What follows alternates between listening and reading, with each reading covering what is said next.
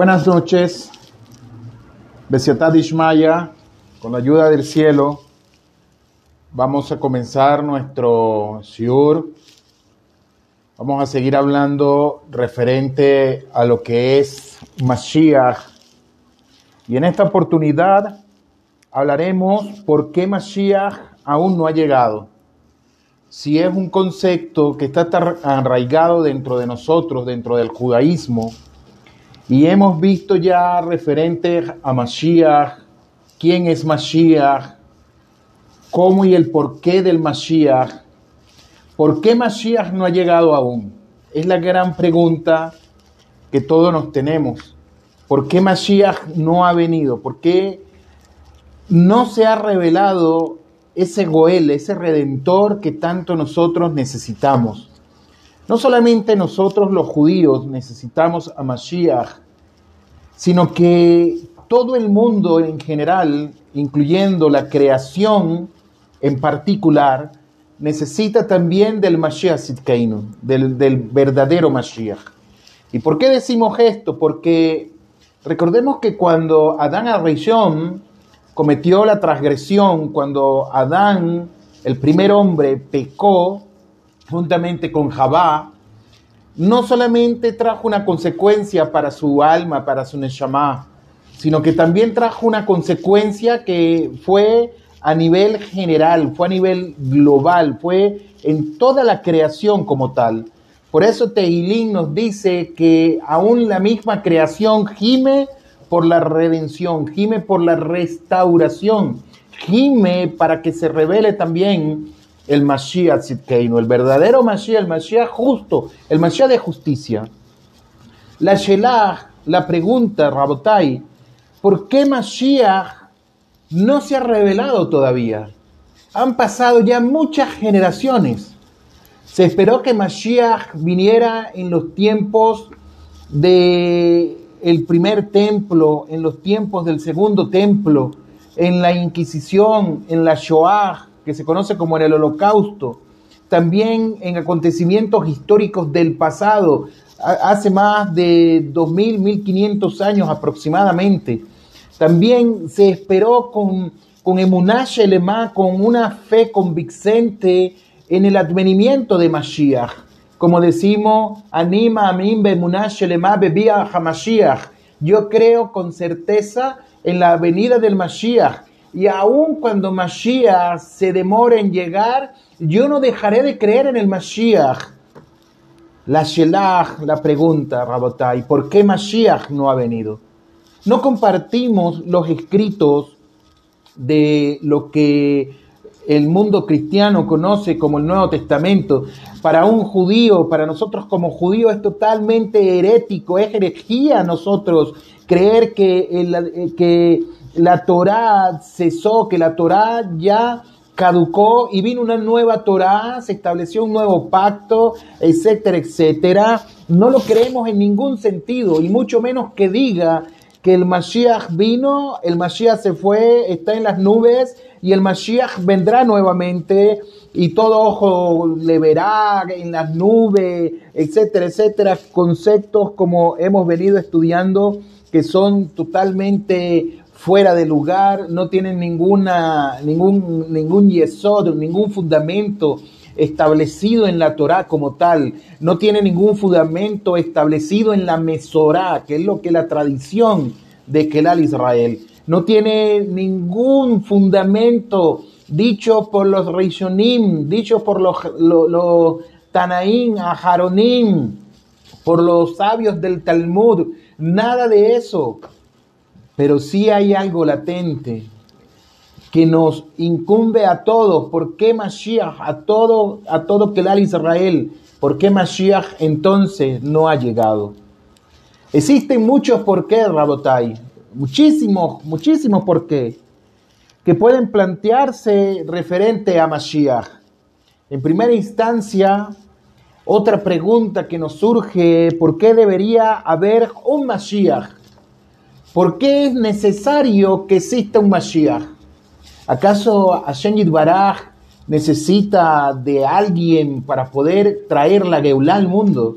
No, no, usted no ha pensado eso.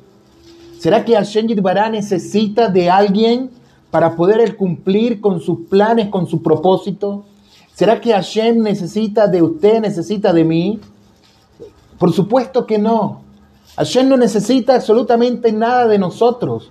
Somos nosotros quienes necesitamos a Hashem Yitbaraj. Somos nosotros quien lo necesitamos a Él en todos los sentidos. Entonces, en base a eso, ¿por qué debería haber un Mashiach? Si la idea de la elección es que cada persona reciba recompensa y castigo de lo que haya hecho en este Olan C, de lo que haya hecho en este mundo, si la persona se comportó cumpliendo a cabalidad Sheba Mitzvot, las siete leyes universales, y si se comportó como un Yehudí, fue un Yehudí, fue Sadik Mamash, Gamur fue él, un, un Sadik completo en todos los sentidos, Mamash, Mamash, ciertamente. Y nosotros recibiremos recompensa en el Olan Abba por lo que hayamos hecho, o recibiremos también castigo por lo que dejamos de hacer. Igualmente los, justos entre las naciones, los Hasidei Umod Haolam, también ellos van a tener recompensa y castigo. Y nosotros estuvimos estudiando algo referente a esto, a recompensa y castigo. Siendo así, de acuerdo a estas acciones, entonces, ¿por qué debe existir un Mashiach que deba rectificar a la humanidad? ¿Por qué esto es así? No sé si usted capta la esencia de la pregunta que estamos tratando en este momento. Si cuando yo muero voy a ser juzgado por lo bien que hice en este mundo, o por lo mal que hice también en este mundo, o por lo que no hice tan bueno en este mundo, entonces, ¿cuál es la necesidad que yo necesite de un, de un Goel, de un Mashiach? ¿Cuál es la necesidad que yo tenga con tanto afán en eso? Si al fin y al cabo voy a morir, y cuando muera, no va a haber Mashiach que me salve, como enseñan otras religiones, que dice que la, una vez que la persona muere, si esa persona murió creyendo en Mashiach y aceptando al Mashiach, que no fue el Mashiach de verdad, quiero aclarar con eso, que no fue el Mashiach de verdad, que dice que si esa persona muere negando al Mashiach, entonces tiene el Geinón por los siglos de los siglos. Hazbe Shalom no es así, Rabotai. ¿Por qué? Porque seremos juzgados conforme a lo que nosotros hagamos en este mundo. Entonces, ¿Por qué debe de existir un Mashiach que deba rectificar la humanidad? Que cada uno coseche las consecuencias de sus acciones. Si hizo todo lo que fue bueno a esa persona, tendrá recompensa en el Olan Abba, como vimos anteriormente. Y si no hizo cosas que fueron tan buenas, sino que hizo cosas que no agradaron a Shenjit Baraj, entonces tendrá un castigo referente a eso. Sin embargo, si de todas maneras Mashiach habrá de rectificar al mundo, entonces, ¿por qué poner a las personas en la situación de ser tentada y, su, y, y sucumbir quizás al pecado con la finalidad de permitirle ganar la recompensa? A manera de pregunta. ¿Por qué a la gente en la situación de ser tentada y de sucumbir quizás al pecado con la finalidad de permitirles ganar la recompensa, ¿qué es lo que pasa? ¿Por qué entonces Mashiach? ¿Cuál es el rol fundamental de Mashiach? Si no es como enseña el cristianismo, no es como enseña otras religiones, entonces, ¿para qué necesito Mashiach? Rabotai, ¿por qué, ¿por qué Mashiach debería encarar ese trabajo. ¿Cuál trabajo? El de rectificar al mundo, de traer la rectificación al mundo. ¿Por qué él debería encarar ese trabajo? Otra pregunta, ¿ha intentado usted alguna vez de mantener a una pequeña comunidad unida y en paz? Usted ha tratado de mantener una comunidad pequeña, unida en paz, donde hay distintos criterios de pensamiento, caracteres distintos de persona a otra. Unas son más tranquilas, otras son más emotivas, etcétera, etcétera. El solo hecho de pensar en ello puede darle a la persona un fuerte dolor de cabeza, Rabotai. Imaginémonos entonces tratar de hacer que todo el mundo se junte bajo un mismo techo, el cual va a ser la función de Mashiach. Juntar a todos, tanto judíos, por un lado, no ágidas, por otro lado, pero que todos tengan el conocimiento de Boreolam, de Hashem Baraj, del creador del universo.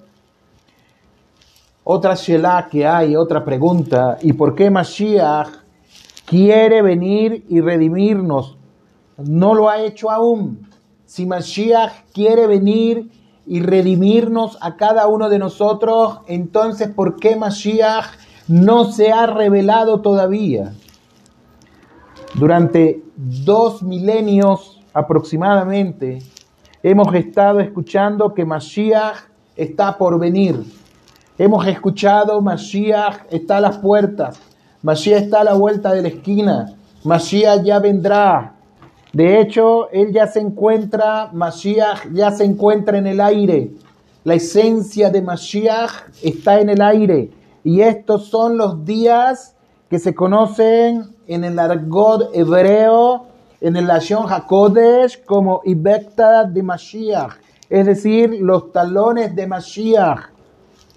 Y como hemos mostrado anteriormente en los distintos shurim, muchas de, las ideas e ideales de los tiempos mesiánicos se nos están revelando como nunca antes ante nuestros ojos.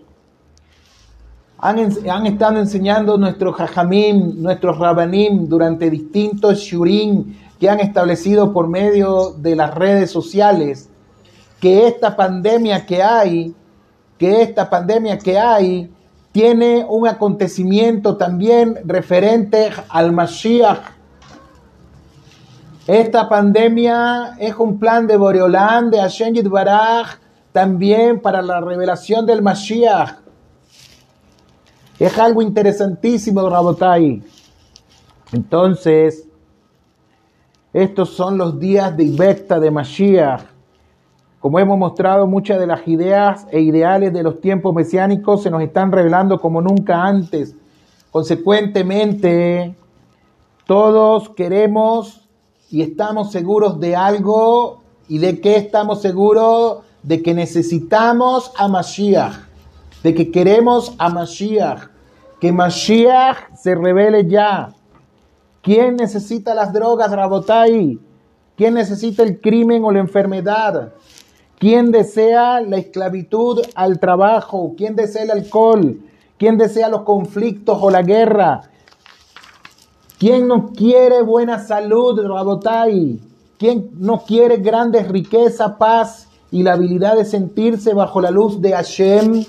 Si es así, dado que realmente deseamos a Mashiach, entonces, ¿qué retiene a Mashiach? ¿Por qué no se revela a un Mashiach? ¿Por qué no ha venido aún Mashiach, Rabotai? ¿Por qué no ha venido Mashiach? ¿Qué pasa con Mashiach? ¿Por qué no viene si necesitamos, anhelamos que Mashiach venga? No queremos más esta pandemia, esta macá, esta, esta enfermedad que hay, Hasbe Shalom lo alenu, así nos mantenga, nos mantenga alejado de ellas, nos dé buena salud a cada uno de nosotros, lo que estamos estudiando en este momento, a todo Kelal Israel también, a todos los Sadikim, a todos los Hasidei Moja Olam, también le dé refuaje mal, lo mantenga en sanidad. ¿Por qué Mashiach no viene? ¿Por qué no se revela Mashiach? Hay un chiste, hay un chiste que más que un chiste es algo de reflexión. Y se los voy a contar. Este era un hombre que necesitaba dinero. El hombre fueron a su casa a embargarle la casa porque debía dinero. Y él se dirigió donde el rabino y le dijo, rabino, por favor, ayúdeme, necesito dinero. Necesito dinero para poder pagar las cuotas vencidas que tengo de la casa, si no el banco me la quita. Y le dijo, no hay problema, yo te voy a solucionar, ven conmigo. Vamos a hablar con un gerente de un banco que es amigo mío. Seguramente él te va a prestar el dinero, yo voy contigo y vamos a plantearle tu problema. Llegaron donde el gerente Le dijo, Rabino, ¿cómo está? Boker buenos días, Baú Hashem, todo bien con Beseder. Necesitamos de ti un gran favor. ¿Qué? Este hombre que está aquí sentado junto a mí necesita un favor tuyo. ¿Cuál favor? Que tú le prestes, digámosle, 50 mil dólares. Y dijo, wow, Rabino, es una cantidad muy fuerte. Le dijo, claro, una cantidad muy fuerte. ¿Está dispuesto a prestársela? Y él le dijo, bueno, puede ser que se lo preste, Rabino pero ¿cuándo me lo va a pagar? Y el rabino le dijo, Él te lo va a pagar cuando venga Mashiach. Antes de que venga Mashiach, Él te lo paga. Y el dueño del banco le dijo, el gerente le dijo, oy, oy, oy, oy, oy, rabino, ¿cómo usted me pide eso? Que le preste 50 mil dólares y que él me lo pague antes que venga Mashiach. El día que venga Mashiach, que me lo pague. No, rabino. ¿Cuál es, es un chiste? Pero ¿cuál es la paradoja de esto? Que ese judío no tenía la convicción de que Mashiach podía llegar al día siguiente. Él pensaba que el advenimiento de Mashiach iba a ser todavía algo muy lejano. Y en base a eso, a ese chiste que más que un chiste es una reflexión, cómo nosotros podemos pensar referente a qué está reteniendo el Mashiach. ¿Será que la causa de que Mashiach sea retenido no se revele todavía? ¿Es consecuencia de nosotros? ¿Es consecuencia de los judíos en particular y del de mundo en general? Intentar acercarse a una respuesta completa sobre la cuestión de por qué es importante Mashiach o por qué cada uno debe ganarse su propia recompensa requeriría de varios estudios, varios volúmenes de libro para poder estudiarlo. Sin embargo, y para nuestro propósito que estamos estudiando, solo necesitamos comprender que Hashem Baraj creó el mundo mediante su Gesed, mediante su misericordia. ¿Y qué tiene que ver esto con Mashiach? Tiene mucho que ver, Rabotai. Tiene muchísimo. Como les he enseñado en clases anteriores, en Shurin anteriores, si nosotros no conocemos el Shoresh, si no conocemos la raíz de lo que estamos estudiando, no sabemos a dónde nos vamos a dirigir entonces. Si no tenemos un fundamento, un yesod fuerte, cualquier persona nos quita la convicción. Entonces, debemos comprender que Hashem Ibará creó el mundo mediante su misericordia con la finalidad de entregar su bondad a la humanidad está en la naturaleza del hombre el sentirse culpable o avergonzado si recibe regalos inmerecidos. Así que Akadosh Baruchu creó el mundo material, creó este Hace, de manera que la humanidad pudiera estar expuesta a presiones externas, a presiones internas y así buscar la mayor espiritualidad posible, la mayor espiritualidad que le sea el posible. Aprendí de mi rabanín que esto se, esto se asemeja como a un partido de fútbol. ¿Cómo, ¿Cómo, a un partido de fútbol? Que hay, están los, los jugadores de una cancha, en la mitad de la otra cancha no hay nadie. Y viene el árbitro, toca el, el silbato y entre ellos mismos se hacen los pases, no hay arquero o portero, no hay contrincante al frente de ellos y empiezan a meter goles. Y durante los 45 minutos que dura el partido, metieron millones de goles porque no había quien les hiciera a ellos la oposición. Hashem Yidbará creó este mundo, Hashem Yidbará creó Neshamot, nos creó a nosotros, y nos colocó en este mundo con las tentaciones que existen para que nosotros seamos merecedores del Olan Abba. ¿Y cómo se relaciona esto con Mashiach? Los vamos a descubrir más adelante. La humanidad de esta manera se ganaría su propia y eterna recompensa y podría habitar en un mundo de alegría espiritual y deleite. No es como los cuentos de hadas que cree en un personaje, ya no tengo que hacer nada y te ganaste el cielo. No tienes que hacer nada.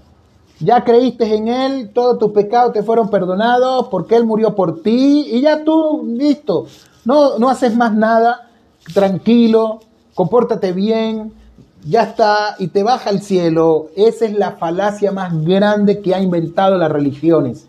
La falacia más grande que ha inventado los padres de la Iglesia Católica. Y por medio de eso, en los tiempos del oscurantismo, ellos vendían los autos de fe. Iban con un papel y le decían, aquí tienes la absolución del Papa, págame tanto y eso te garantiza que tú tienes la entrada al mundo por venir. ¿Y saben quién hacía eso Rabotai? Eso lo hacía la mitología egipcia. Ellos hacían eso.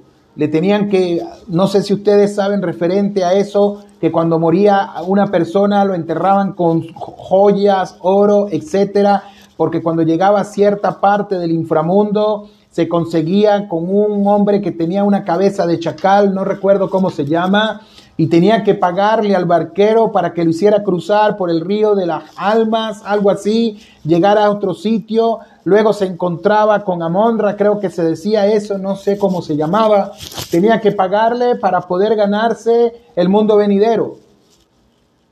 La Iglesia Católica hizo algo muy parecido, Rabotai.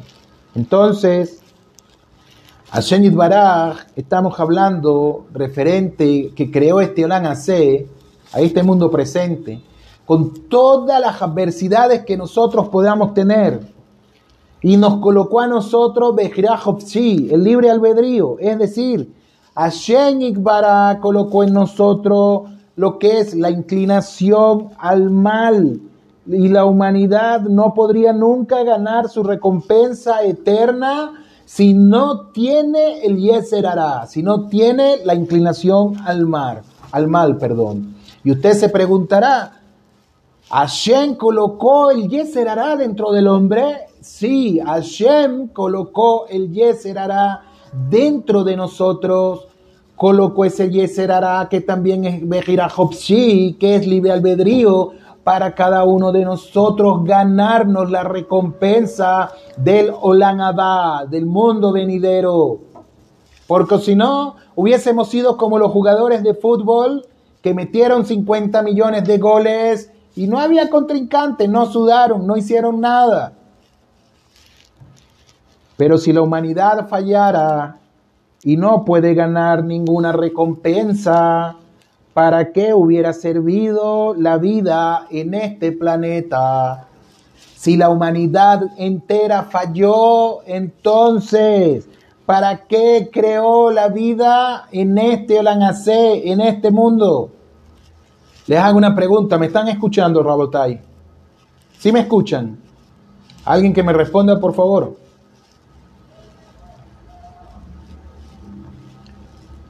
¿Aló? ¿Sí me están escuchando? Ok, seguimos. Lo digo porque veo a alguien que se sale y se mete a cada rato, entonces no sé si era yo que tenía el problema con el audio. Entonces, Rabotai, seguimos. Si la humanidad fallara y no pudiese ganar ninguna recompensa, ¿para qué hubiera servido la vida en este planeta? ¿Qué beneficio hubiera obtenido Hashem por habernos creado? ¿Y cómo hubiera logrado Hashem darnos su bien? ¿Cómo no hubiera dado su bien a Shem? El ser humano es incapaz de saber de antemano lo que resultará de su trabajo y es necesario que experimentemos muchas veces antes de perfeccionar la invención que hagamos. Pero no es así con Hashem y Baraj, pues él sabe de antemano qué será de su obra. Si usted se pone a construir algo, si usted se pone a hacer algo, Después que usted lo construyó, usted ve si quedó perfecto o quedó imperfecto. Y si quedó imperfecto, ¿qué hacemos nosotros? Lo corregimos, lo acomodamos, quedó mal, quedó torcido, etc.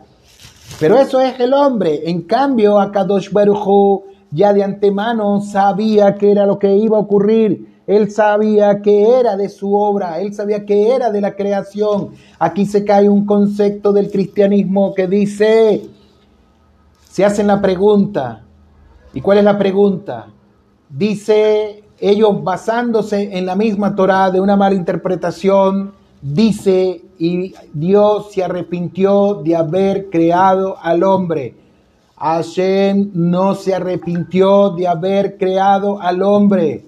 Es otra cosa lo que se refiere ahí. Hashem cuando creó el hombre, Hashem sabía que el hombre, Adán Adrishon, iba a cometer una transgresión, porque no hay, no hay un niño de cinco años, un niño, sí, de cinco años que está en la edad de Jinud, se le enseña eso desde pequeñito. Al niño judío se le enseña de eso. Si Hashem sabía que Adán Adrishon iba a cometer una transgresión, ¿para qué crearlo entonces? ¿No, ¿No se ha hecho usted esa pregunta? ¿Por qué creó a Adán si sabía que iba a cometer la transgresión? No lo hubiese hecho, hubiese, hubiese hecho a otra persona. Hubiese colocado a un Sadik Hamur. Y ya está, y no peca. Y si es como Adán a dijo, no fui yo, sino fue la mujer que tú me diste. ¿Acaso Hashem Yirbará se equivocó también de eso? ¿O es que Hashem no sabía dónde estaba Adán y Jabá cuando él estaba, nos comenta la Torá, paseándose en el Gan Eden y le preguntó a Adán, ¿dónde te encuentras? ¿A qué acaso Hashem no sabía dónde estaba? Por supuesto que Hashem lo sabía. Hashem lo sabe todo. Entonces, así como lo sabe todo, sabía que Adán iba a cometer una transgresión. Entonces, Drabotai, él creó cada alma con la expresión, con la expresión con la expresa intención de llegar a recompensarla. Cuando Hashem Yidbará estaba creando al mundo, escuchen lo que le voy a decir. Dice el Arizal, está escrito en el Zohar. Cuando Hashem Yidbará estaba creando al mundo, Hashem dijo, hagamos al hombre a nuestra imagen y semejanza. Y los ángeles porque Hashem se lo dijo a los ángeles, así dice el Ramban en el Moreh Anebuhim. Los ángeles le preguntaron, ¿para qué vas a crear al hombre si tú sabes que ellos van a cometer una transgresión? Hashem Yidbará les dijo, ciertamente, pero les he creado también el antídoto. ¿Y cuál fue el antídoto? La Torah. ¿Y saben por qué? Si nos vamos un poco más atrás, Estaban los ángeles reunidos con Hashem Yirbaraj, digamos que estaban aburridos los ángeles y le dijeron a Hashem Yirbaraj, a Boreolán, le dijeron, a Kadosh, Abba Padre nuestro, ¿por qué no nos envías a la tierra a nosotros y nos invistes en cuerpos humanos y nos ganamos la recompensa para elevarnos? Y Hashem les dijo a esas Neshamod, muy bien, me parece bien, así será. Voy a crear almas que desciendan al mundo y esas almas luchen en contra del Yeseraraj y tengan recompensas para regresar a mí. Y el Zohar, el Arizal nos dice, nosotros somos más grandes que los ángeles no grande en estatura, tenemos más méritos que los ángeles. Entonces, Rabotai, siguiendo con lo que estamos estudiando, dice, Hashem creó cada Neshamot, creó cada alma con la expresa intención de llegar a recompensarla, incluso el alma de Adán al a ella y a todas, a todas y a cada una de ellas, pero él también, Hashem también quiere que seamos nosotros quienes nos ganemos esa recompensa. Por lo tanto, Hashem creó el mundo incluyendo un Mashiach. Y aquí venimos a la parte fuerte. Hashem creó el mundo, Hashem creó las Neshamot, las almas, y creó al Mashiach también. Creó un alma especial que viene de la Sefirah de Keter, que viene del nivel muy elevado de Keter, el alma del Mashiach, un alma única, un alma muy especial, y esa alma muy especial que él creó para que fue para que le infundara a toda la humanidad el deseo de servir al creador del universo. Esa fue la y es una de las funciones del Mashiach. Todos servirán, por lo tanto, a Hashem, aunque solo sea un poco, haciéndose merecedores también de alguna recompensa. Y de esta manera ninguna persona que haya vivido lo habrá hecho en vano, Drabotai. Esto incluye a todos, excepto a unos pocos que son tan reshaín, que son tan malvados, que deben ser totalmente destruidos, como está escrito en Maseje Sanedrín 104b. E incluso ellos también sirven, esos de Reshaín, esos malvados, también sirven para un propósito en el mundo, tal como será tratado, como lo vamos a estudiar más adelante, Bedrat Hashem. ¿Cuál es la función de los Reshaín? También lo vamos a estudiar, si Hashem lo permite, con la ayuda de Dios, dependiendo de la audiencia que tengamos, Rabotai. Entonces, ¿por qué Mashiach deberá encarar semejante tarea? ¿Cuál tarea? La de rectificar al mundo en general. ¿Por qué? ¿Qué hay de bueno para el Mashiach? ¿Qué hay de bueno para él? Hablando francamente, Rabotai, enseñan nuestro Jajamín que Mashiach no tiene mucha opción.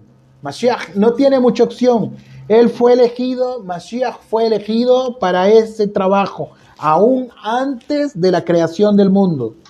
Aún antes de la creación del mundo, Mashiach fue creado para rectificar al mundo, pero hay mucho más que eso. Dicen los jajamín, dicen nuestros sabios, que los sadiquín, que los justos, son aquellas personas que se anulan a sí mismas por completo en aras de la voluntad de Hashem Yitbaraj. Y toda su existencia está dedicada a servir a Hashem y darle la satisfacción de recibir nahat, de recibir placer de parte de su creación como un padre espera de un hijo, de manera que los sadiquín no viven para ellos, sino que dedican, ellos se dedican a llevar hacia, de, se dedican de llevar hacia Dios a la mayor cantidad de gente que puedan. Esa es la función de los sadiquín, de enseñar Torah, de establecer batei midrashot, casas de estudio, de establecer sinagogas, de establecer centro de estudio y el adín de los niños. Esa es la función de los sadiquín, de fomentar todo lo que es el conocimiento de Akadosh Baruchu, de fomentar todo lo que es el conocimiento de Sheba Misbod, de las siete leyes universales, Rabotai. Pero hay algo muy interesante. Hablando en esta semana con mi rabino Yair Halach, Hashem le dé buenos y largos años de vida. Si la persona no quiere estudiar Torah, hablando del, no judío, hablando incluso del justo entre las naciones, si él no quiere estudiar Torah, a él no se le puede obligar a que estudie Torah, Rabotai. Si él no quiere cambiar la conducta que tiene de las creencias falsas, hay que dejarlo en su camino. ¿Por qué? Porque el judaísmo no busca hacer proselitismo en ningún sentido, Rabotai. En ningún sentido el judaísmo busca ser proselitismo. En ningún sentido el judaísmo busca que el no judío haga lo que es igual al judío porque si no estarían ellos haciendo, estarían creando una nueva religión. El ejemplo más grande de esto lo presenta Moshe, quien no solo trajo a los judíos hacia Hashem, sino también que trajo a los que no eran judíos al conocimiento de Hashem Yitbará y se conoce como multitud mezclada. Se conoce así. Y Moshe es el paradigma de lo que es el estudio de la Torá, de enseñar Torá no solamente a los judíos, sino a los no judíos también. Como dicen los mefarshim, cuando Moshe Rabenu recibió la Torah en el Har Sinai, él la enseñó en las 70 lenguas para que las demás naciones, ellos también pudieran escucharlas. Pero a ellos no se le obligó a que la aceptaran. En cambio a nosotros, aquel al Israel, se nos obligó a aceptarla, algo totalmente distinto. Moshe vivió una vida de completo autosacrificio en bien de su pueblo. Aún así, eso constituía su mayor alegría, pues él sabía que estaba dando, estaba dando nahat, estaba dando placer a Hashem Baraj. Mashiach, quien será el sadik más grande de todos los tiempos, experimentará un especial deleite con cada neshama que traiga hacia Boreolán. Esa es la función de Mashiach. Eso es una de las funciones. Eso es lo que él sentirá. Sentirá nahat, sentirá placer de acercar un alma al conocimiento de Akadosh Baruchu. El placer de su vida lo constituye la misión de revelar la divinidad, de manera tal que todos puedan compartir el, deleite espiritual de Hashem, a los judíos a su nivel y a los no judíos a su nivel también. De manera que Mashiach Tzidkeinu aceptará gustosamente la misión, pues atraer a la gente hacia Boreolán, sin importar cuán formidable sea la tarea, sin importar cuán grande sea la tarea, cuán dificultosa sea la tarea, Él lo hará con nahat, lo hará con placer. Y esto constituye su propia y personal realización del Mashiach. Si bien Mashiach, nos dicen los Mefarshim, Mashiach desea venir a redimirnos. ¿Por qué no lo ha hecho aún? Que es la pregunta clave que tenemos. Mashiach anhela venir, pero ¿por qué no lo ha hecho aún? Durante cerca de dos mil años nos han estado diciendo que Mashiach está por llegar. ¿Por qué no ha llegado aún? ¿Dónde está entonces? El rabí Arie Rosenfeld, que vivió Salsal en el año, nació en 1922 y murió en 1978, le hizo esta misma pregunta a su rabino, a su rabino principal, al rabino Abraham Sterhans. Nació en el año 1862, murió en el año 1955. ¿Y cuál fue la respuesta que le dio el rabino? Él le preguntó, rabino, por favor dígame por qué Mashiach no ha venido aún. ¿Y cuál fue la respuesta de su rabino? No es que Mashiach, presten mucha atención a esto, no es que Mashiach no esté viniendo, no es que Mashiach, el advenimiento de él se retrasó, se demoró, no es que no esté viniendo. Mashiach constantemente se acerca cada vez más en cada generación, se va acercando una y otra vez.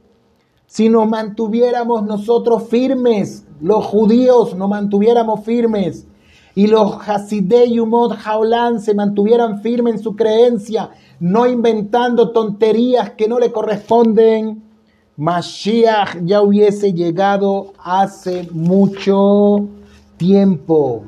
Mashiach ya hubiese llegado hace mucho tiempo. Increíble la respuesta que le dio el rabino.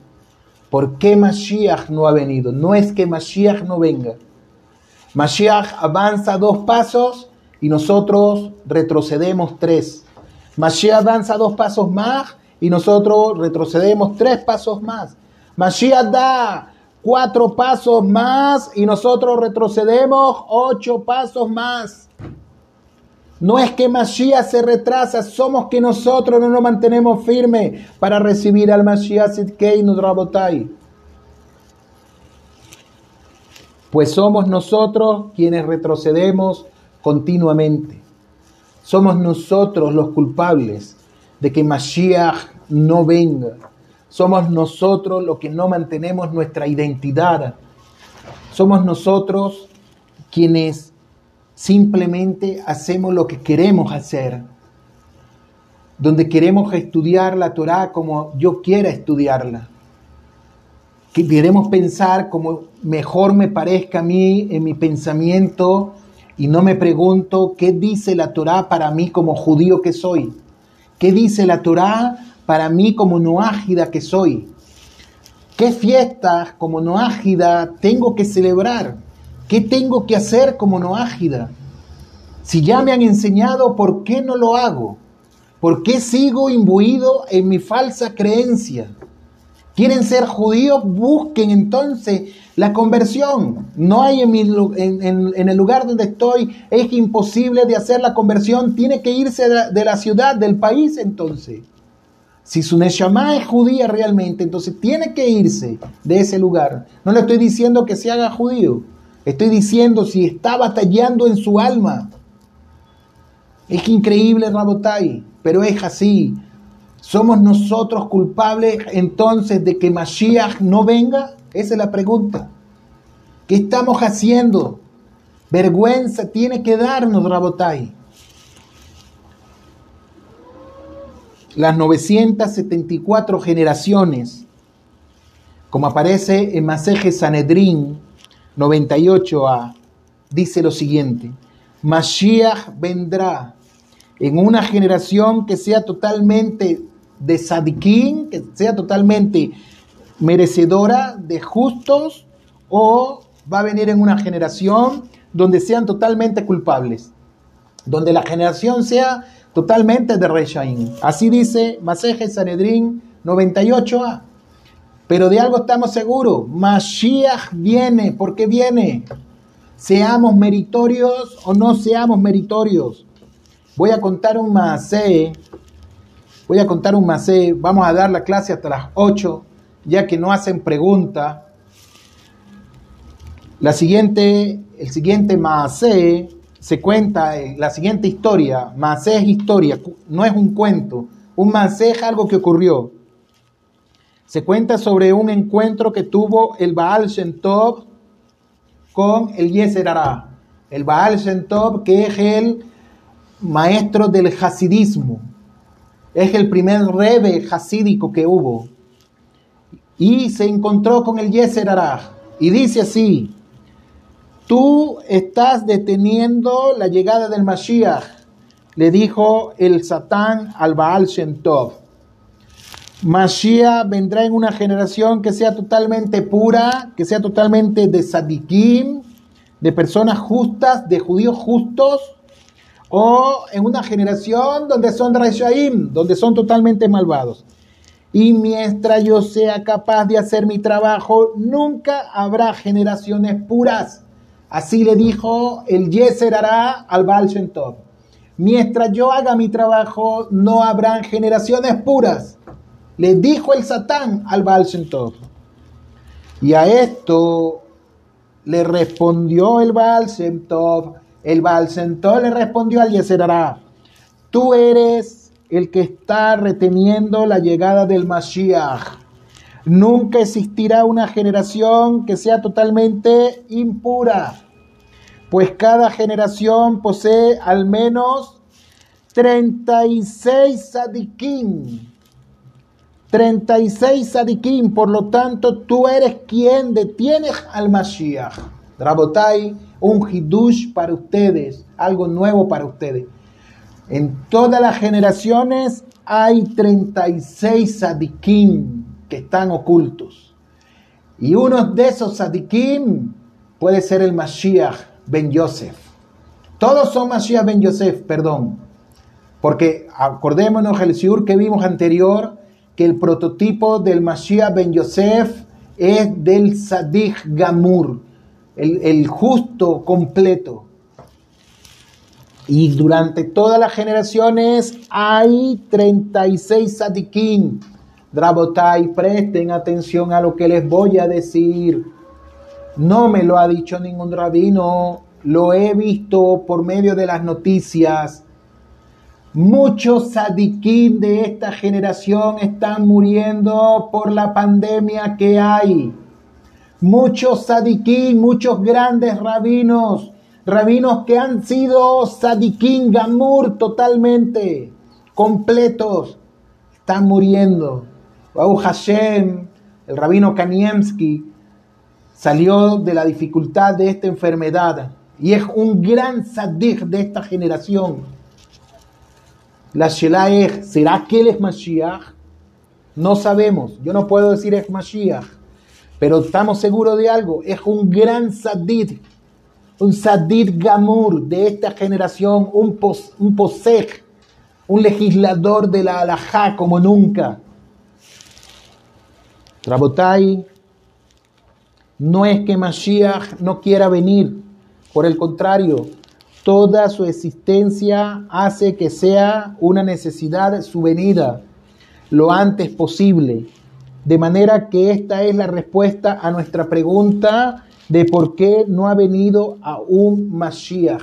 Mashiach se adelanta dos pasos y somos nosotros los que retrocedemos cuatro pasos.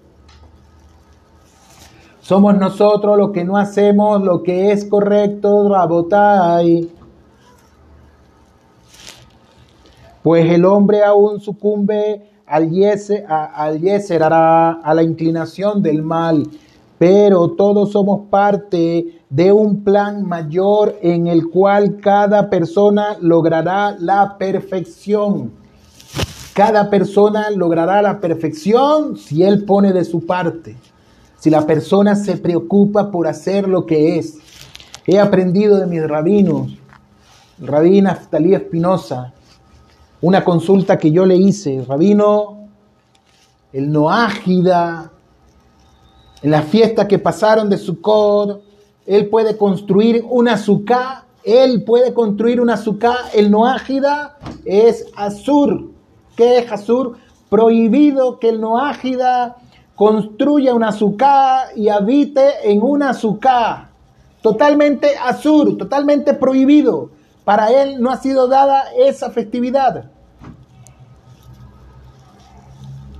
¿Saben por qué? Porque la construcción del azúcar no es solamente levantar unos palos, colocar unas ramas arriba del techo y adornar la azúcar por dentro la construcción del azúcar tiene muchas alajod. Y cuando hablamos de alajod, cuando hablamos de leyes, fueron leyes que se le dieron al judío para que construyera un azúcar. No se le dio al noágida. Pero el noágida puede estar en una celebración de Sukkot si hay una comunidad judía y lo invitaron, puede estar. No hay problema. Él puede hacer un azúcar, no puede hacerlo. Está trayendo tumá a su alma, está trayendo impureza, está haciendo una da'ar, una nueva creencia, una nueva religión. Hidush da'ad, se dice, Hidush da'ad, está haciendo una creencia nueva. Está diciéndole a Shen Yidbará con ese acto, le está diciendo, ¿sabes qué, en Olam? Yo no estoy de acuerdo en que tú me hayas hecho a mí no ágida. No es judío y no es no ágida. ¿Qué es entonces? En estos días hablaba con una persona que está interesada en el judaísmo, Baruch Hashem, está interesada en el judaísmo. Y él me decía, que era judío no siendo judío. Y yo lo escuchaba. Y me decía, yo me casé bajo jupá. ¿Qué rabino te hizo? La jupá. La jupá no, la que tú vas. El contrato matrimonial. ¿Quiénes eran los, los dayanim? Los dayanim, los, ¿cómo se llama? Los, los testigos. ¿Quién eran los testigos que estaban ahí? Tienen que haber 10 judíos para que el matrimonio sea kasher totalmente. Bediabá pueden haber tres judíos, pero tienen que ser, tienen que ser diez, un minián completo. Le hice la pregunta, es que yo soy judío, ajá, ¿y eres qué? ¿Qué tipo de judío? Judío nexarita. Yo hice como condorito. Pura bodazara, está trayendo tu mal mundo, me da mucho dolor en mi alma, porque la misión de uno es enseñar a los noágidas a que cumplan su rol como noágida. Y le decía yo a él, nosotros los judíos también somos noágidas, porque cumplimos Sheba Misbot también. Solo que Hashem hizo un pacto con nosotros aparte y nos dio no solamente las siete, sino nos las incrementó. Me decía, nosotros no nos consideramos noágidas, pero tampoco eres judío. Entonces, ¿qué eres? Falta de identidad espiritual, Rabotai.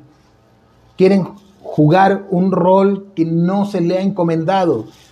Quiere ser judío, tiene que dejar las creencias de paganidades, hacer las cosas como manda, como manda la halajá, hacer todo lo que es kasher delante de Hashem Yitbaraj, es permitido delante de Hashem Yitbaraj. Y nos preguntamos por qué Mashiach no ha venido, porque Mashiach avanza cuatro pasos y nosotros retrocedemos dos. Gracias Hashem, no todos son impuros. Gracias Hashem, no todos son impuros. De hecho, como hemos visto, eso sería algo imposible. Realmente una generación donde hayan Reshaim, donde todos sean Reshaim, Rabotai, el mundo se destruye por completo. Por completo. Pero tampoco podemos decir que hayamos alcanzado un estado de perfección. Tampoco podemos decir eso. ¿Y qué es lo que nos impide ser dignos del Mashiach? ¿Qué nos impide ser dignos de él? Enseña el Talmud Maseje Yoma 38b. Hashem vio que los sadiquín eran pocos en números por lo tanto, los distribuyó de manera tal que siempre hubiese algunos en cada generación. ¿Qué les parece eso? 974 generaciones. Hashem Yirbará vio que cada generación iban a ver Reshaim y dijo, tengo que apartar durante cada generación 37 sadikim para que el mundo por medio de ellos se mantenga, el mundo por medio del estudio de la Torá se mantenga, el mundo por medio del, de la Sedaká se mantenga, el, el, mundo por medio de Gemilu Hasadim se mantenga, de actos de beneficencia, de Ahabá, de, unos entre los otros, Rabotai. Y es algo maravilloso. Habíamos estudiado anteriormente que el mundo se sostiene sobre Geser, Tiferer y cuál era el otro, Geburá. Y ahí están todos ellos. ¿Cuáles son? El mundo se mantiene por medio del estudio de la Torá. El mundo se mantiene por medio de la Sedaká y por medio de la Sedaká somos redimidos. Las, como enseñó el rebe de Lubavitch, él dijo, la Sedaká libra de una muerte horrenda.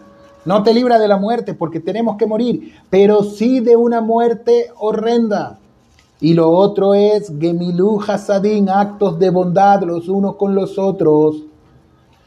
No sé si se han hecho la pregunta.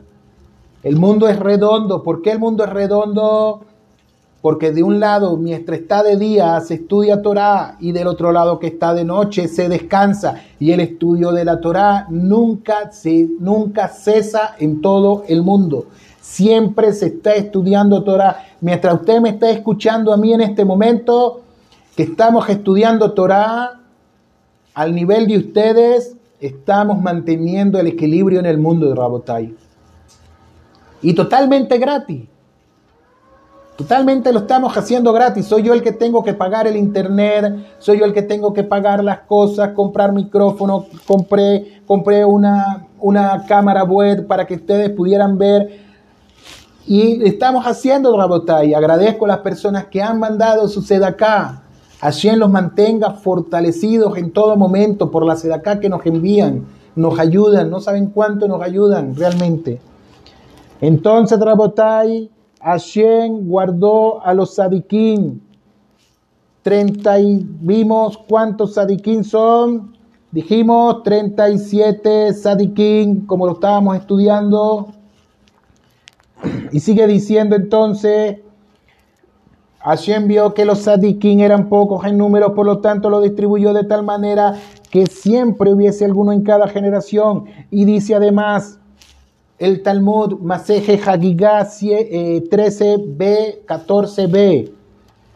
La Torá iba a ser entregada luego de mil generaciones, pero Hashem vio que el mundo no podría existir sin la Torá, de manera que salteó 974 generaciones y le entregó la Torá a la veintiseava generación, a la generación de Moshe Rabenu.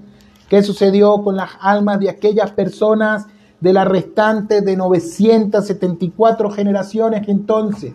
¿Qué pasó con esas almas que no nacieron?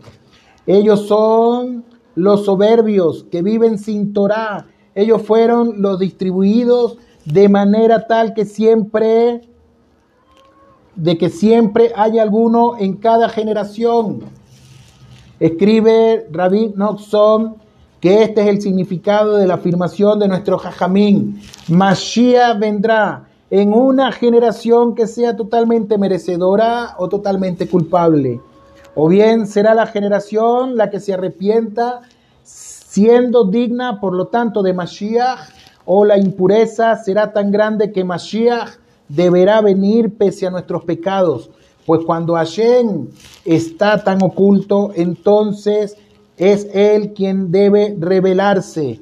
De manera que siempre existen sadiquín que tratan de acercarnos a Hashem Yilvará y siempre hay gente soberbia, gente soberbia que trata de opacar la luz de Hashem y la luz de la Torah. Gente soberbia, Rabotai. Créanmelo, gente muy soberbia. Gente que está fuera de lugar, gente que no sabe qué hacer y pobrecitos de ellos, Rabotai. Pobrecitos de ellos. De esa gente que es soberbia. Queridos Rabotai, queridos Javerín, Javerín Yeharim, de Hashem, vamos a seguir con nuestro estudio también referente al Mashiach. Quiera Hashem bendecirnos en todo a cada uno de nosotros, a ustedes principalmente nosotros nos demos Shahudma Binata comprensión, entendimiento y sabiduría, para poder transmitir las enseñanzas de la Torá al nivel de ustedes. Ustedes puedan hacer todo lo que es bueno delante de Boreolam. Rabotai, no echen por el piso las enseñanzas que se les da. Hagan todo lo posible para que vivamos todo cumpliendo con la voluntad de Hashem Baraj, con la, con la voluntad del Creador del universo y saquémonos ya esas mentiras mentales que hay en nosotros, esas ataduras que hay. No sé si tienen alguna pregunta, tenemos unos minuticos, si quieren hacer alguna pregunta, pueden hacerla en este momentito.